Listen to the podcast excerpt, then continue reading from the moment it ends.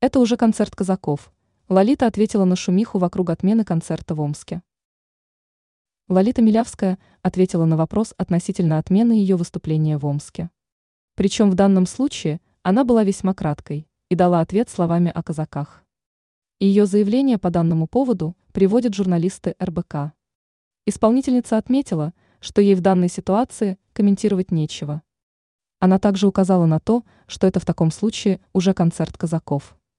Некоторое время назад от Минкульта региона поступила информация касательно того, что концерт в указанном ранее городе не состоится. Отмечалось, что в таком случае не был подписан договор относительно предоставления зала для проведения мероприятия. Стоит подчеркнуть, что в конце минувшего месяца Лолита была одной из участниц голой вечеринки блогера Анастасии Влеевой. Причем это мероприятие вызвало широкий резонанс, а его гости и организатор столкнулись со шквалом критики.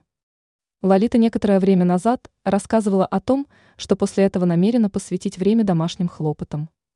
Ранее Разин высказался об участии певицы в голой вечеринке.